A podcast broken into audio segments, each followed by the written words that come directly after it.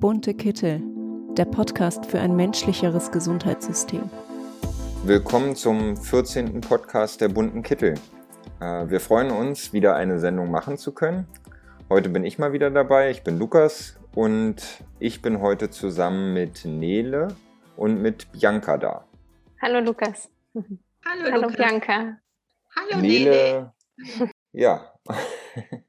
Nele kennt ihr schon von einigen vorherigen Podcasts. Bianca ist heute neu dabei. Und äh, ja, sie ist seit kurzem bei uns, bei den bunten Kitteln aktiv und hat uns die heutige Interviewpartnerin Ricarda Lang von den Grünen vermittelt. Vielen Dank dafür an Bianca und herzlich willkommen, Ricarda. Hi, ich freue mich, dass ich dabei sein darf. Wir freuen uns auch. Ähm, aber bevor wir mit dir anfangen, vielleicht einfach noch eine, ja, eins, zwei kurze Fragen an Bianca. Ähm, willst du vielleicht ganz kurz über dich selbst berichten, wer du bist und wie du zu den bunten Kitteln gekommen bist? Ja, gerne, ja. Also mein Name ist Bianca. Ich bin Sozialarbeiterin. Seit zwei Jahren arbeite ich beim Sozialen Dienst im Landratsamt. Zuvor war ich im Kliniksozialdienst tätig, hier bei uns im Zollernalbkreis. Und dadurch bin ich eben auch mit den Missständen im Krankenhaus einfach auch in Berührung gekommen. Und ähm, durch die Dokumentation operiert und abkassiert bin ich dann auf die bunten Kittel aufmerksam geworden. Und ihr setzt euch ja für bessere Rahmenbedingungen im Gesundheitswesen ein. Und da möchte ich dann auch meinen Beitrag dazu leisten. Ja. Super, das freut uns sehr. Ja, wunderbar, dass du da, äh, dass du dabei bist und das zeigt uns natürlich auch, dass wir inzwischen eine gewisse Reichweite äh, ja, geschaffen haben und äh, hoffen, dass da draußen noch viel mehr von, von deiner Sorte sozusagen sind, Bianca. Und wenn ihr bei uns mitmachen möchtet, dann unbedingt. Wir äh, freuen uns über alle Zuschriften, alle Anfragen, auch gerne über gewisse Zustände im Gesundheitssystem. Wenn ihr da Fragen habt, dann schreibt uns gerne. Und dann wollen wir auch schon direkt zu ja, unserem Gast kommen, zu Ricarda. Und Ricarda, du bist ja Mitglied der Grünen. Vielleicht kannst du einfach mal kurz erzählen, wie du, wer du bist, was du machst und wie du zu den Grünen gekommen bist. Einfach mal kurz für unsere ZuhörerInnen. Ja, super gerne. Genau, ich bin Ricarda. Ich bin 27 Jahre alt und ich bin stellvertretende Bundesvorsitzende bei den Grünen. Das kann man sich so vorstellen. Wir haben einen Vorstand, der aus sechs Personen besteht. Die Vorsitzenden Annalena Baerbock und Robert Habeck, einen Schatzmeister, einen politischen Geschäftsführer und zwei Stellvertreterinnen. Und wir haben immer noch mal so ein bisschen ein besonderes Themengebiet und ich bin die frauenpolitische Sprecherin. Das heißt, ich arbeite ganz stark zu den Themen Gleichberechtigung und in dem Kontext eben auch zu Arbeitsbedingungen in, ja, jetzt sagt man systemrelevanten Berufen ne, ähm, zu Lohngleichheit und eben auch zu einer gleichen Aufteilung von Arbeit. Und das war tatsächlich auch damals der Grund, warum ich zu den Grünen gekommen bin. Ich bin mit 18 eingetreten. Und zwar so, dass meine Mutter ist auch Sozialarbeiterin, wie Bianca. Schön, ja. Ähm, hat 14 Jahre lang in einem Frauenhaus gearbeitet, war auch alleinerziehend. Das heißt, ich habe relativ früh schon als Kind mitbekommen, dass gerade die Arbeiten, die eigentlich sehr offensichtlich sehr wichtig sind von unsere Gesellschaft nicht immer diejenigen sind, von denen man am besten leben kann. Und als ich 14 war, hat dann dieses Frauenhaus geschlossen, ne, wegen mangelnder Finanzierung und sie hat ihren Job verloren. Und das war einfach für mich damals ein Moment, wo ich dachte, okay, hier läuft was nicht richtig, hier läuft was gewaltig schief, wenn gerade an diesen Stellen, die so unverzichtlich sind für, ja, für unsere ganze Gesellschaft, gespart wird, wenn die Arbeit von Frauen, die irgendwie jahrelang kurz vom Burnout stehen, so wenig gewertschätzt wird. Und das war dann der Punkt, warum ich politisch aktiv geworden bin. Und das ist eigentlich auch das, was mich heute noch so ein bisschen antreibt, zu hoffen, dass ich Teil von der Politik sein kann, die dafür sorgt, dass es Frauen wie meine Mutter in Zukunft leichter haben. Ja, vielen Dank, Ricarda, für diesen Einblick. Du hast eben schon ähm, ja angerissen, dass du dich auch mit gesundheitspolitischen Themen auseinandersetzt. Mich würde interessieren, inwieweit du in deiner täglichen Arbeit Kontakt oder auch Berührungspunkte mit dem Gesundheitssystem und den Menschen hast, die in dem System aktuell arbeiten. Gerade ganz, ganz stark. Ich kann dir auch für den Bundestag das allererste Mal und da ist tatsächlich das Thema Pflege und Gesundheit mein Schwerpunktthema, einmal was Arbeitsbedingungen der Pflege angeht und auch was eine gute Versorgung gerade im ländlichen Raum angeht. Ich sitze gerade hier in meinem Wahlkreis und das ist sozusagen ganz, ganz ländlich hier. Ich kam zu dem Thema tatsächlich auch ursprünglich über diesen Frauenbezug. Ich meine, erzähle ich mhm. euch wahrscheinlich nichts Neues. So 80 Prozent der Pflegekräfte in Deutschland sind Frauen. Und wir hatten zum 8. März vor ein paar Jahren, also zum Internationalen Frauentag, hatten wir eine Kampagne gemacht unter dem Motto Who cares? Also wer kümmert sich eigentlich um diejenigen, die sich kümmern, wo es eben gerade um die Löhne und die Arbeitsbedingungen in den Pflege, also in den Sorgeberufen insgesamt mit einem Schwerpunkt auf Pflege ging. Und in diesem Kontext von der Arbeit habe ich eben gemerkt, wie krass die politischen Versäumnisse in diesem Bereich sind und wie groß die Missstände sind und habe dann immer mehr angefangen, dazu zu arbeiten. Habe eine Pflegetour gemacht, wo ich verschiedene Einrichtungen besucht habe und habe dann im Rahmen dieser Arbeit eben auch immer mehr gemerkt, dass es gar nicht funktioniert, die Pflege als gesonderten Einzelbereich zu betrachten, sondern dass die Frage, wie gut man in Deutschland in der Pflege arbeiten kann, davon abhängt, wie unser Gesundheitssystem finanziert ist, wie sehr wir das durchökonomisieren, wie sehr wir das privatisieren und habe mich deshalb immer mehr dann auch mit der Gesundheitspolitik beschäftigt. Und so ist das jetzt eigentlich so ein bisschen mein politischer Schwerpunkt geworden und auch das, wo ich gerne drin arbeiten würde, wenn ich dann so die Ehre bekomme, in den Bundestag zu kommen.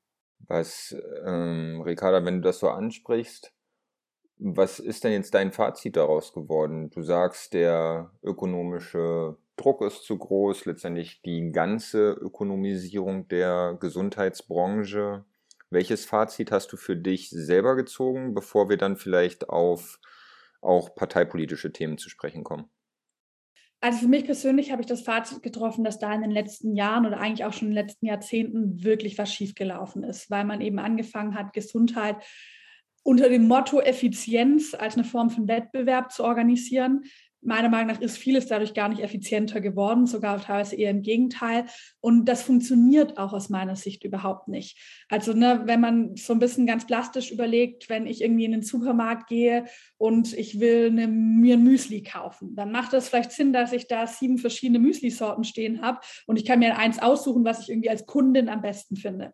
Wenn ich jetzt gerade hier im Moment einen Herzinfarkt hätte, würde mein Mitbewohner reinkommen und der würde dann nicht erstmal überlegen, ach, von diesen sieben Kliniken, welche finde ich denn im Wettbewerb irgendwie gerade am attraktivsten, ne? sondern der will einfach, dass es eine gute Gesundheitsversorgung gibt, einen Notarzt, der schnell da ist und eine Klinik, auf die man sich verlassen kann.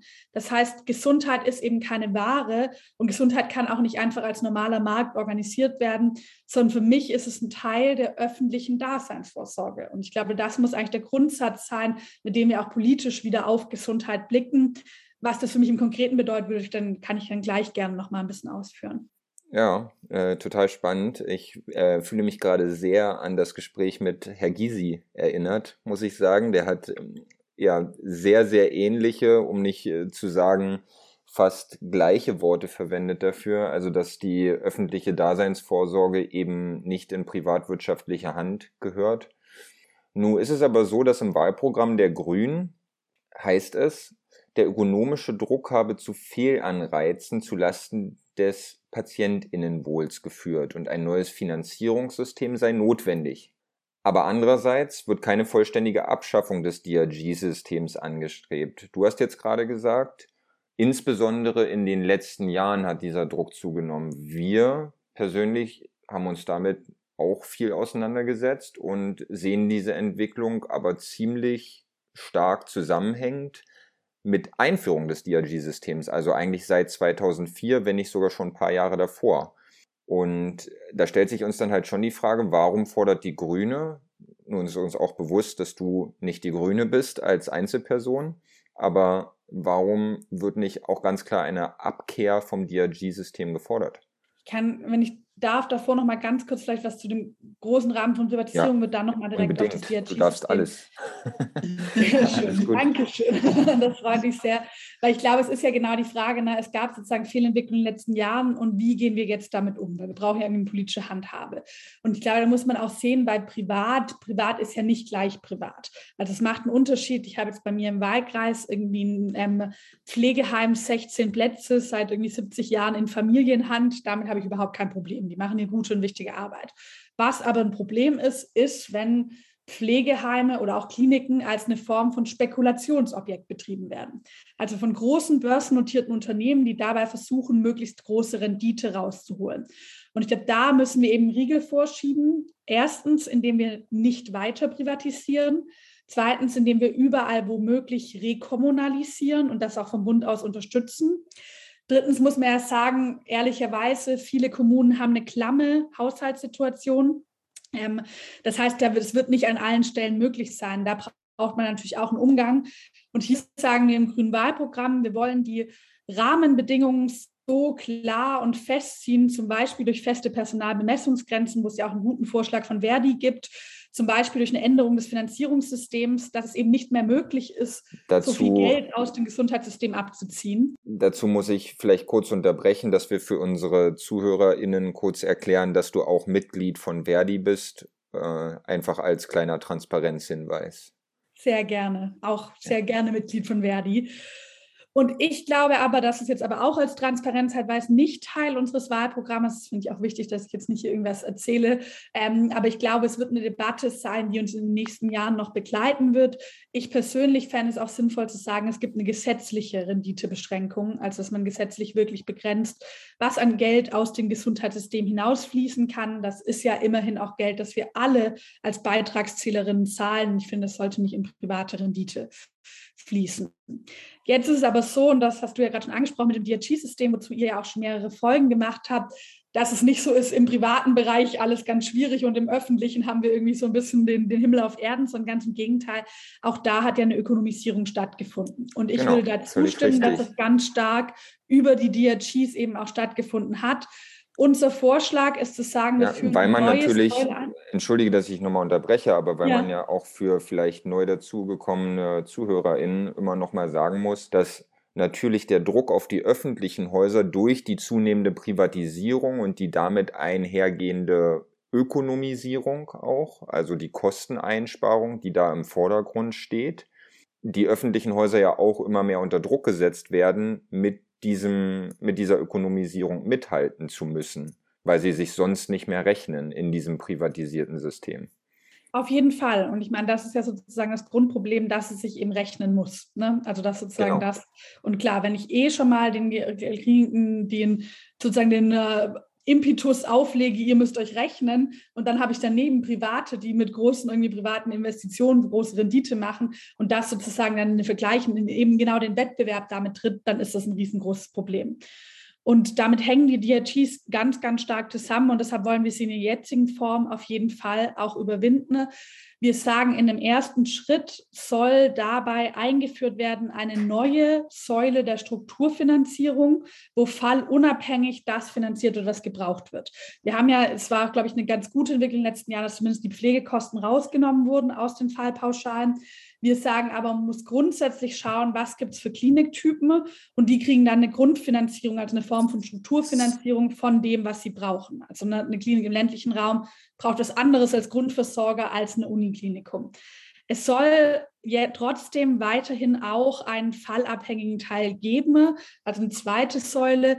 Die soll aber, der Gedanke dahinter ist, dass es doch gleich bei uns in der Partei teilweise auch eine Sorge gab, zu, direkt zurückzugehen zu einem System, wie es früher war, also was ja sozusagen ein reines System, was sozusagen nach Bedarf bezahlt hat, plus nach Bettenlänge, also wie lange liegen die Leute, weil auch das ja nicht immer ganz nach dem sozusagen Sinn des Patienten oder am Sinn ähm, Wohl des Patienten ausgerichtet war. Das heißt, es soll eine zweite Säule geben, die einen fallabhängigen Teil hat. Dieser soll aber grundsätzlich anders gestaltet werden, weil das Problem oder eins der Probleme bei den DRGs ist es ja auch, dass einfach Menschen miteinander verglichen werden, die überhaupt nicht vergleichbar sind. Also wenn ich jetzt Ganz eine genau. Knieoperation habe, dann hat es ja eine komplett andere Pflegezeit, ne, als es ein 80-Jähriger, der drei Vorerkrankungen hat. Und das heißt, es, der Fallabhängigkeit sollte sich ganz klar danach ausrichten, wie viel Pflegebedarf haben die Leute und eben nicht nur an dem ärztlichen Eingriff, wie es gerade der Fall ist. Genau, hier können wir vielleicht auch nochmal auf äh, frühere Folgen, wie du es ja, äh, danke für die kurze Werbung, auch schon getan hast, äh, verweisen für ähm, ja einige, die da jetzt vielleicht nicht komplett im Thema drin stehen. Bei uns ist das natürlich jetzt allen etwas anders. Äh, was mich, und da muss ich jetzt wieder kritisch nachfragen, in unserer doch etwas journalistischen Funktion dieses Podcasts auch.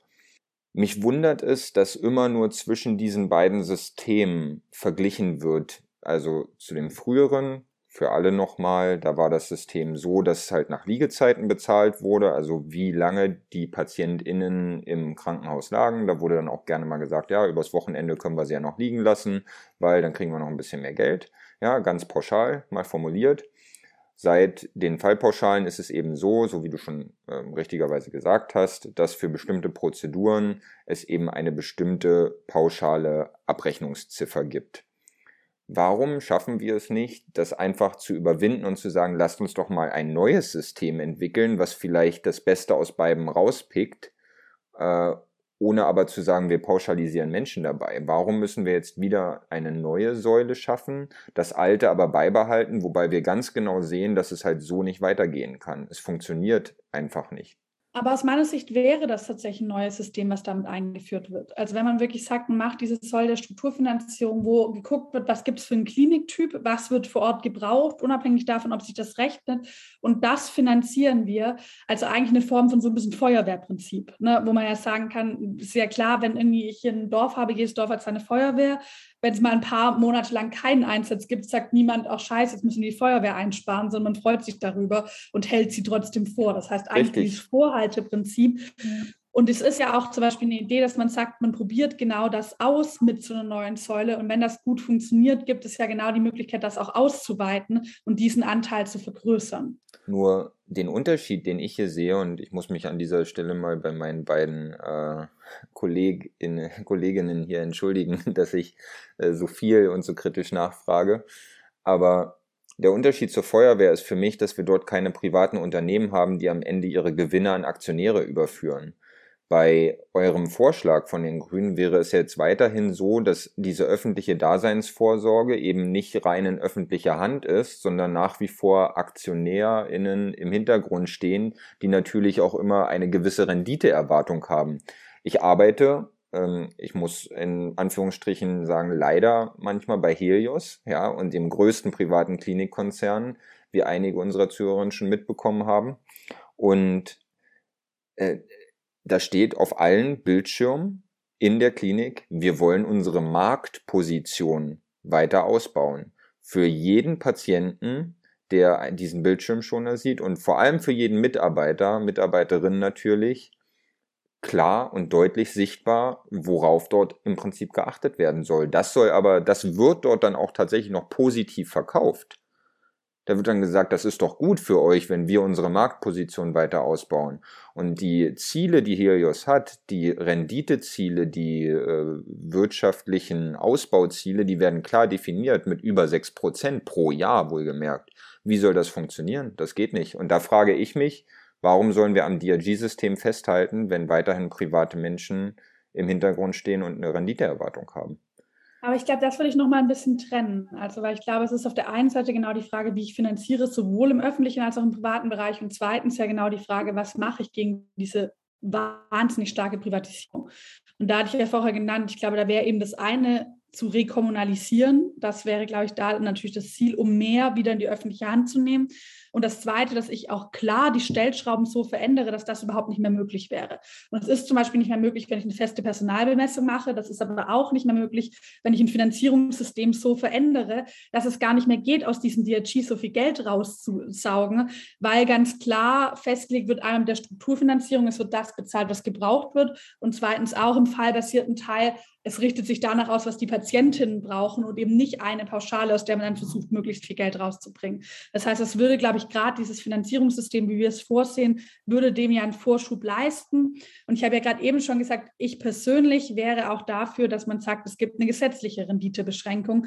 Dadurch würden auch bestimmte Akteure, die eben gerade Gesundheit als Spekulationsobjekt, wo man versucht, möglichst viel Geld rauszuholen, würden dadurch tatsächlich auch verdrängt werden, weil es gar nicht mehr möglich wäre, das Geld, was wir als Beitragszahlerinnen über die Krankenkassen oder was der Staat über Steuergelder zahlt, das aus dem System rauszunehmen. Und du sagst, das ist deine persönliche Meinung. Was ist denn die Haltung der Grünen dazu? Der letzte Punkt ist meine persönliche Meinung. Also wir als Grüne haben im Wahlprogramm erstens nicht weiter privatisieren, zweitens rekommunalisieren, drittens ganz klare Stellschrauben, also neues Finanzierungssystem plus Personalbemessung plus auch andere Investitionsfinanzierung, also das, was über die Länder übernommen wird. Und nur der letzte Teil mit der gesetzlichen Beschränkung, das ist sozusagen meine individuelle Meinung. Ich werde da natürlich mich aber auch dafür einsetzen, dass wir es weiterhin auch diskutieren bei den Grünen, dieses mhm. Thema. Und auch die Meinung von Verdi? Für Verdi kann ich tatsächlich nicht sprechen. Da bin ich keine ah, ja. Funktionärin oder sowas. Ich bin da einfach ganz einfaches Mitglied. Okay. Ähm, ich weiß aber, dass Verdi auch die Meinung hat, dass es muss Teil der öffentlichen Daseinsvorsorge sein. Das heißt, ich glaube, auch da ist das Ziel, möglichst viel in die öffentliche Hand zu nehmen. Und ich weiß, dass Verdi gerade oft harte Kämpfe zu führen hatte bei den Privaten, ne? also bei diesen Riesenkonzernen. Ich war zum Beispiel vor zwei Jahren bei den Amios-Protesten in Sachsen-Anhalt dabei, ähm, wo in Amios auch ein großer Klinikkonzern dort die Mitarbeiterinnen 1000 Euro wenig verdient haben, weniger verdient haben als in den öffentlichen Anstalten im gleichen Landkreis. Ja gestreikt haben und dann direkt entlassen wurden. Das haben wir zum Glück geklagt, wurden dann wieder eingestellt, aber es war echt krass, wo man auch gesehen hat, wie stark diese Konzerne teilweise gegen gewerkschaftliche Organisierung vorgehen. Ähm, das heißt, ich denke, dass Verdi da sehr viel von den Grundannahmen teilt. Zu den gesetzlichen Rendite beschränken kann ich aber nicht für Sie sprechen. Da macht es bestimmt Sinn, nochmal zum Beispiel Silvia Bühler oder jemand anderes von Verdi einzuladen. Ja, und wo, wo man eben auch sagen muss, dass er halt nicht nur gegen gewerkschaftliche Interessen gearbeitet wird, sondern eben auch mit Ängsten und, äh, ja, wie sagt man das am besten, auch, auch Verantwortungsbewusstsein von MitarbeiterInnen im Gesundheitssystem gespielt wird, regelrecht. Ja, dass man halt sagt, ja, ihr, ihr müsst doch aber und viele tatsächlich auch Angst haben, ihren Job zu verlieren.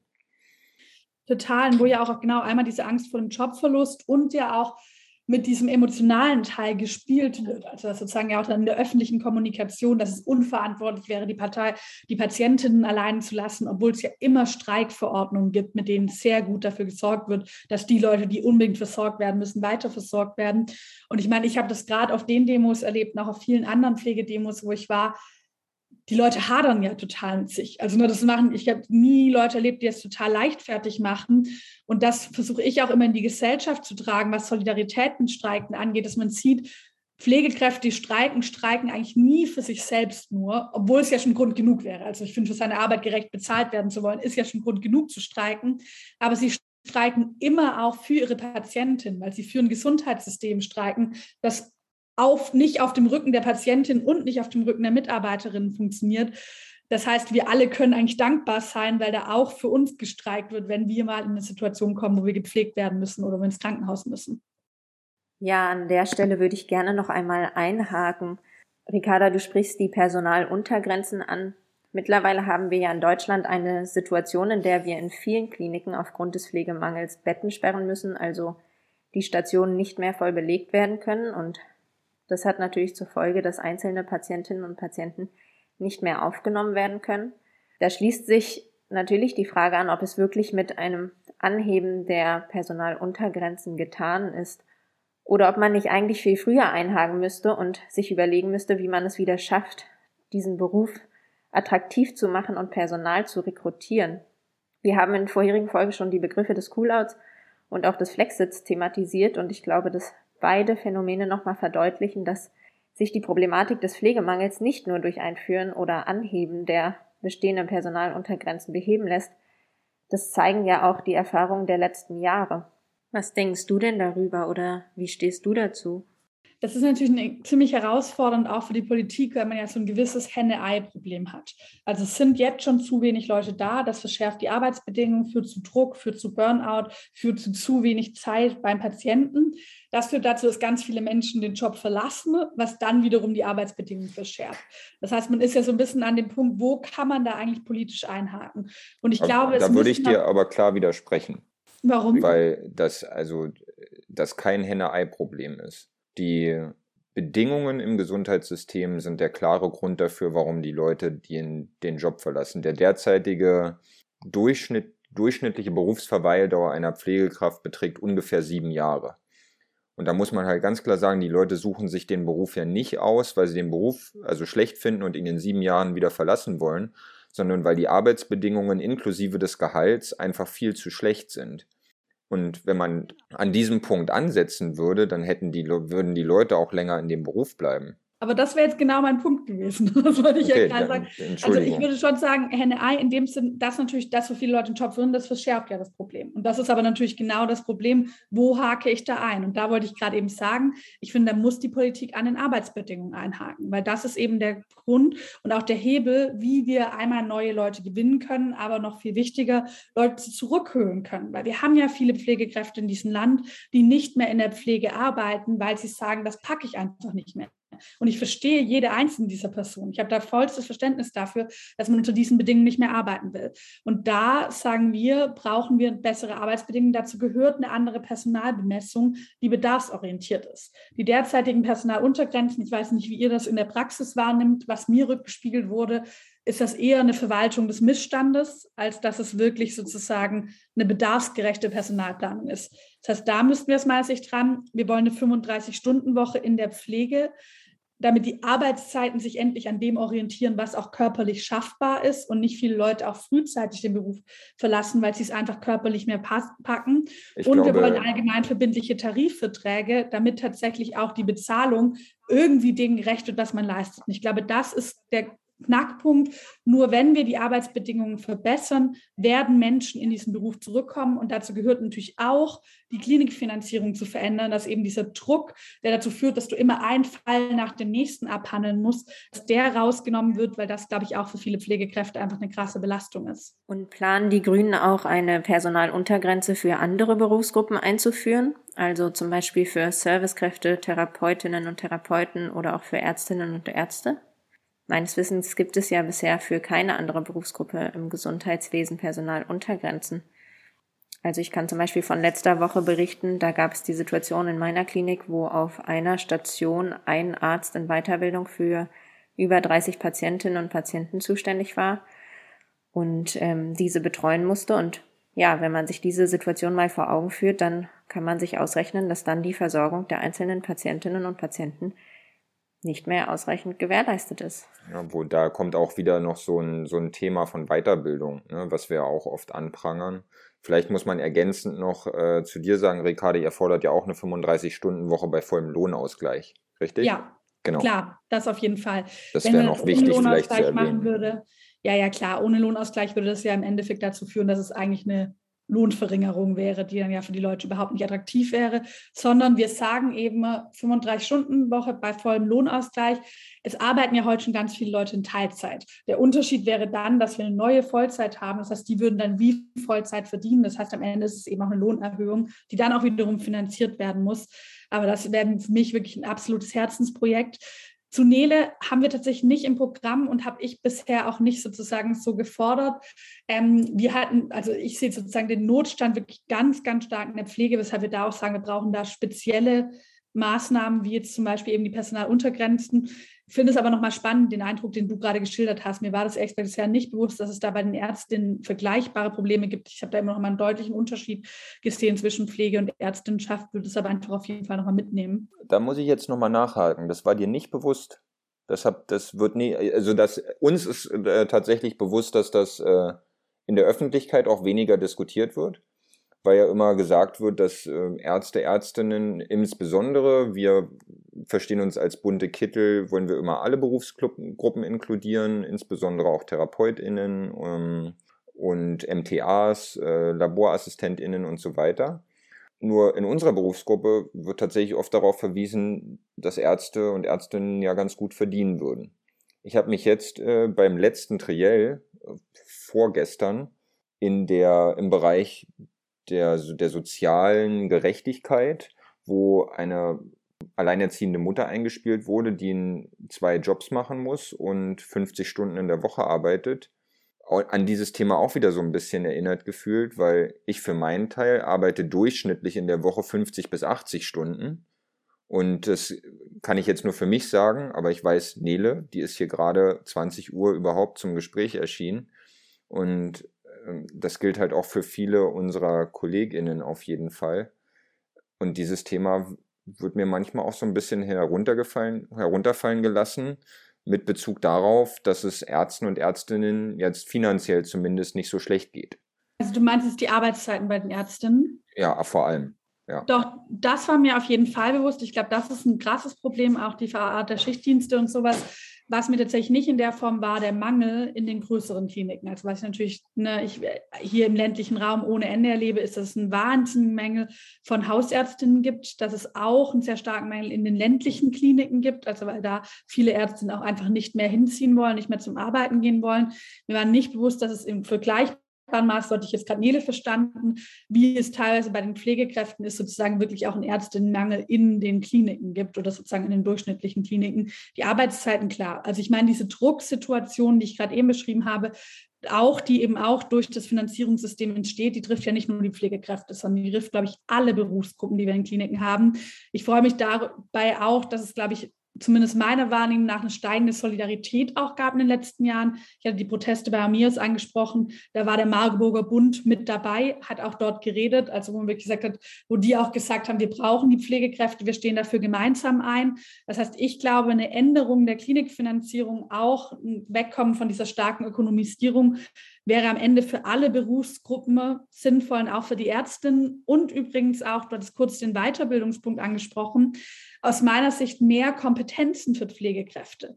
Pflegekräfte können unglaublich viel, lernen viel in Deutschland, dürfen aber jetzt zum Beispiel im Vergleich mit skandinavischen Ländern und mit Kanada vergleichsweise wenig. Ich glaube, wenn Pflegekräfte mehr dürften, wäre es einmal für ihren Berufsstand sinnvoll, würde aber auch wiederum Ärztinnen entlasten. Das sehen ehrlicherweise nicht alle Ärztinnen selbst. So mit der Bundesärztekammer hatte ich da schon sehr kontroverse Debatten drüber, aber aus meiner Sicht wäre es eigentlich auch eine Entlastung. Ja, zur Bundesärztekammer muss man dazu vielleicht aber auch sagen, dass in den Spitzenpositionen oftmals eben auch viele alte weiße Männer noch sitzen, die das noch ein bisschen anders gelernt haben.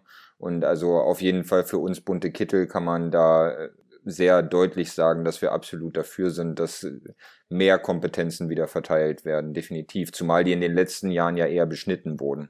Total. Und ich glaube, eigentlich geht es darum, dass man so ein bisschen von einem sehr ärztzentrierten System wegkommt zu einem System, wo die verschiedenen Gesundheitsberufe auf Augenhöhe zusammenarbeiten. Das sind Ärzte und Pflegekräfte.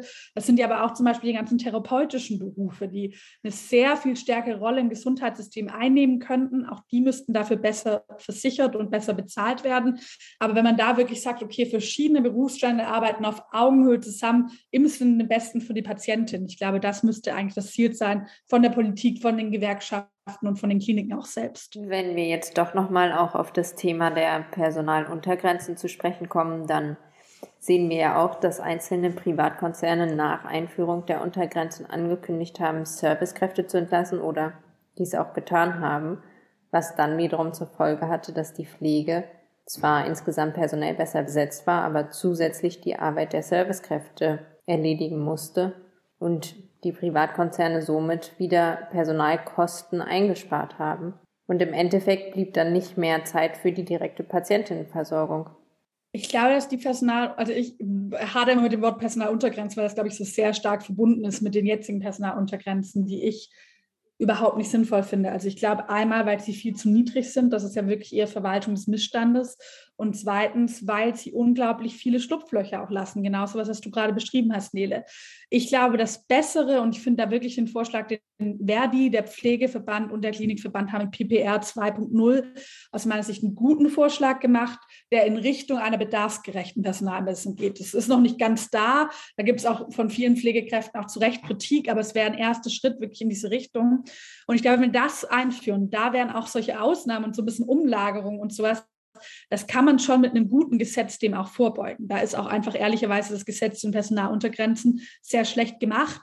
Es ist aber natürlich klar, dass es immer Hand in Hand gehen muss mit anderen Maßnahmen, weil natürlich, wenn der, die Anzahl an Pflegekräften so gering bleibt, wie sie jetzt ist, oder noch geringer wird, das wurde ja schon angesprochen, dass während Corona viele überlegen, rauszugehen aus dem Beruf, dann macht man einfach nur die Personalbemessung oder Personaluntergrenzen, ruht sich dann darauf auf, klopft sich auf die Schulter.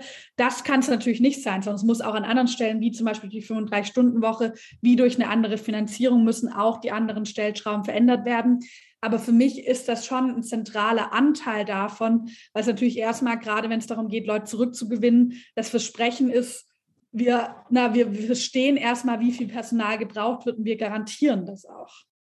Also es ist ja natürlich auch so, dass die Versorgung gerade im Kinderbereich, mhm. also gerade mit der interdisziplinären Versorgung, dass das so jetzt durch die Fallpauschalen überhaupt nicht abgedeckt wird.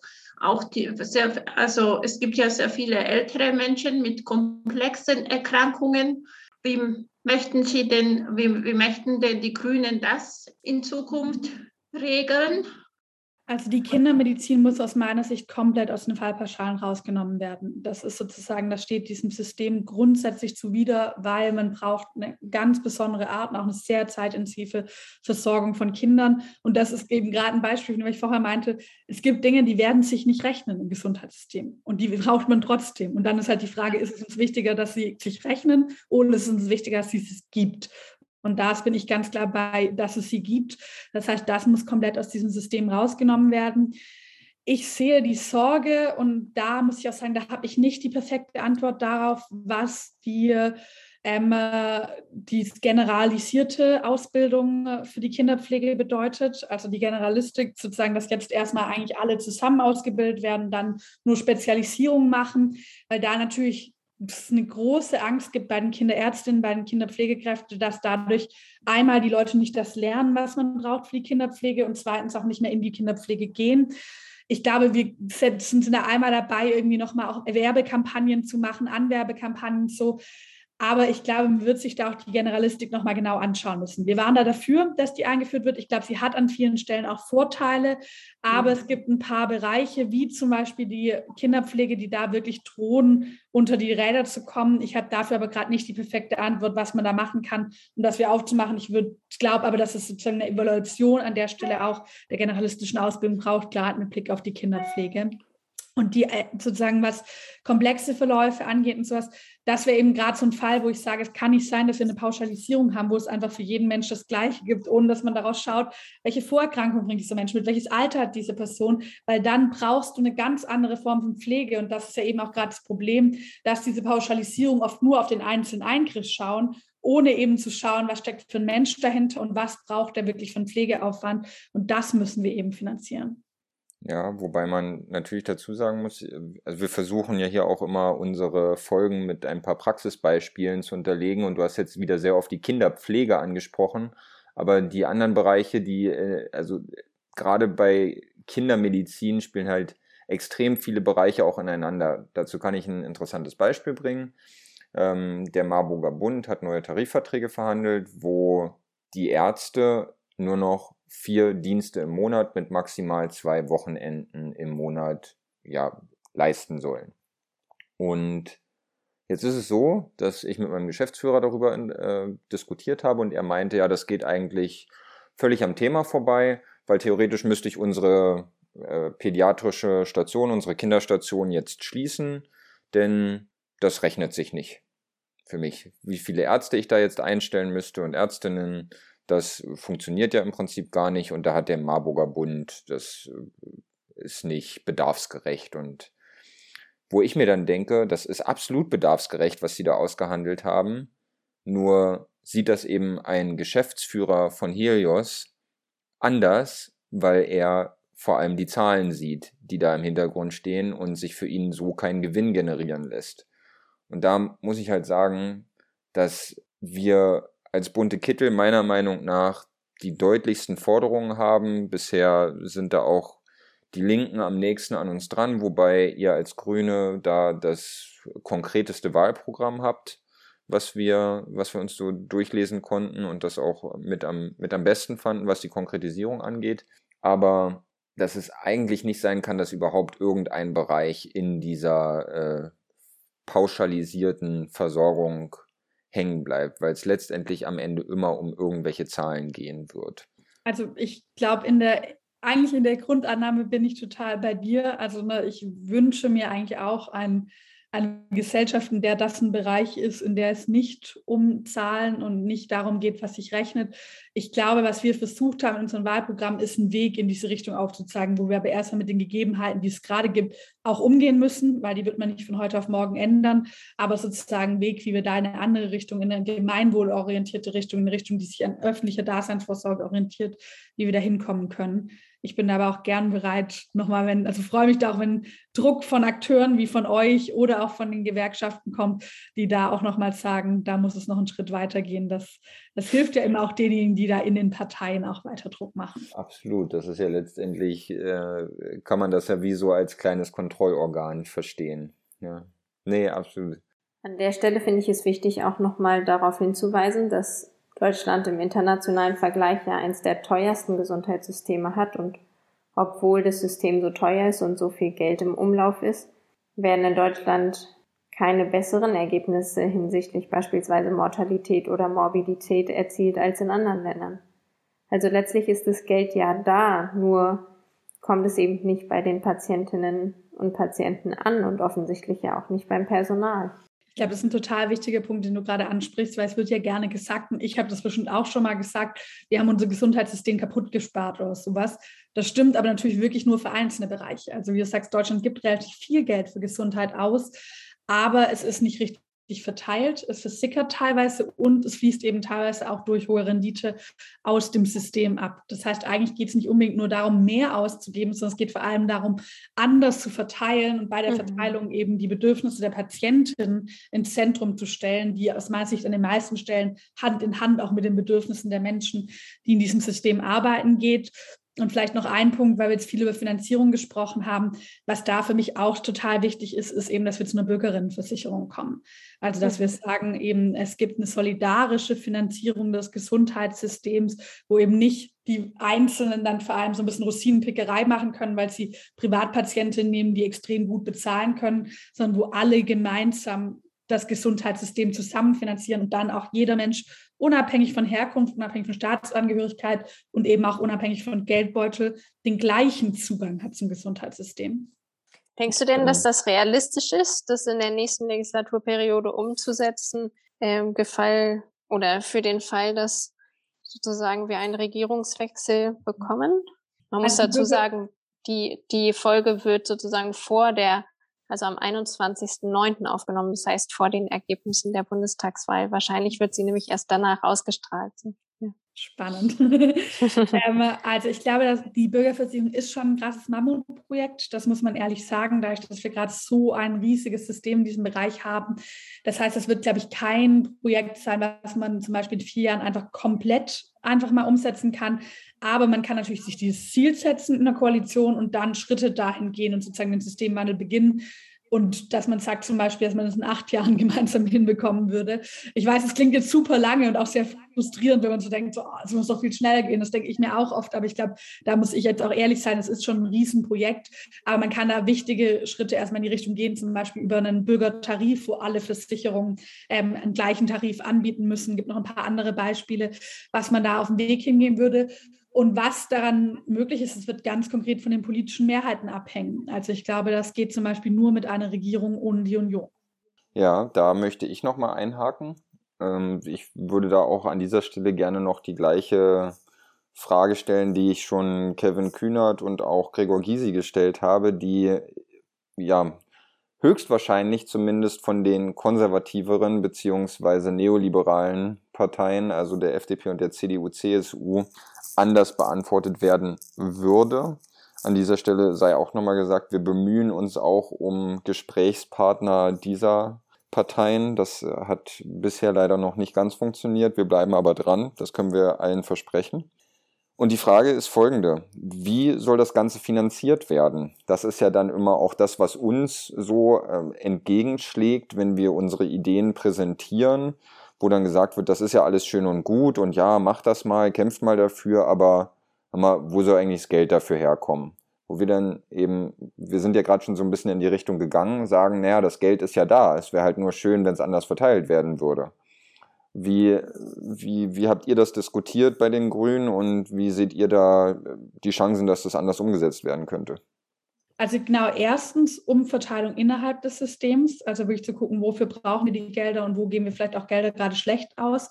Wir haben zum Beispiel in Deutschland auch ein System, in dem extrem wenig Prävention überhaupt irgendwie finanziert wird, aber dafür sehr invasive Eingriffe ganz viel Geld geben. Das heißt, eigentlich setzen wir gerade Anreize für teure operative Eingriffe, statt halt von zum Beispiel langfristige Präventionsarbeit. Das Absolut. heißt, Umverteilung innerhalb des Systems. Ja. Ja. Zweitens zu verhindern, dass eben Geld so viel rausfließt aus dem System, das wir im System brauchen. Da hatten wir es ja gerade schon ganz viel, was das Thema private Rendite angeht. Drittens Bürgerversicherung. Dadurch erweitern wir das Finanzpotenzial, stellen uns auf sichere Füße und nehmen eben auch die rein, die sehr viel Geld haben. Und viertens wird es auch Steuerzuschüsse brauchen, das ist klar.